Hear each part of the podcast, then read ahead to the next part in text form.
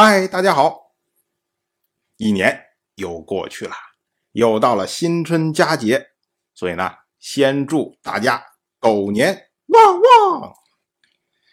当然了，这个新春佳节啊，大家吃好、玩好、休息好。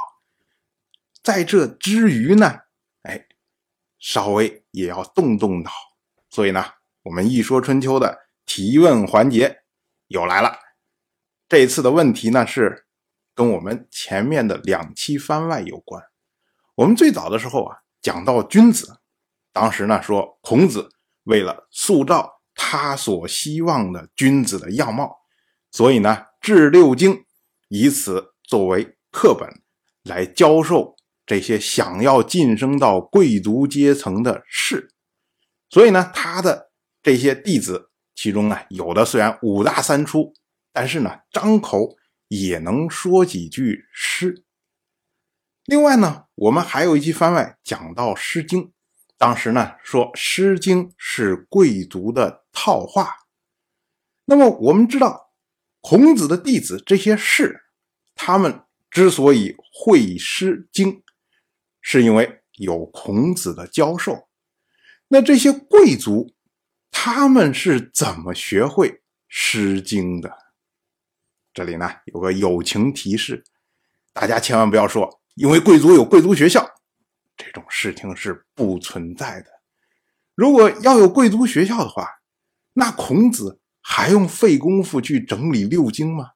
他想教授他的弟子，直接贵族学校的所有的教材教参全部搬过来，甚至呢，贵族学校老师那也是文化系的人，对不对？那孔子直接拉过来来教我的学生，不就完了吗？孔子治私学，这个在孔子的时代是一件非常了不得的事情。如果说有现成的贵族学校，那贵族学校随便一个老师出来，哎，不就到了孔子级别了吗？那孔子还有什么好了不起的？尤其是孔子做大之后，大家一看，哎呦，这个事儿好干呐，那马上我也跳槽，我也搞私学，所以没有这样的事情。春秋时代再往前的时代，即使是贵族，他也是没有专用的文化学校的。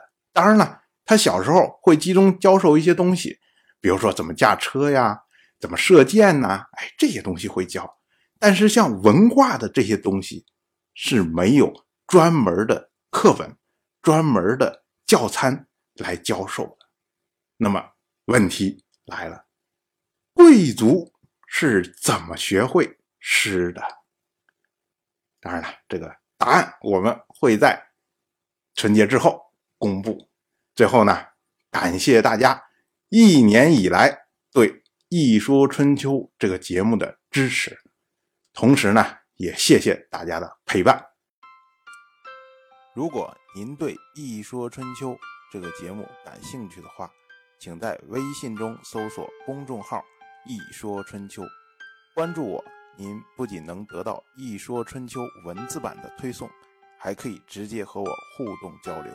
我在那里等待您的真知灼见。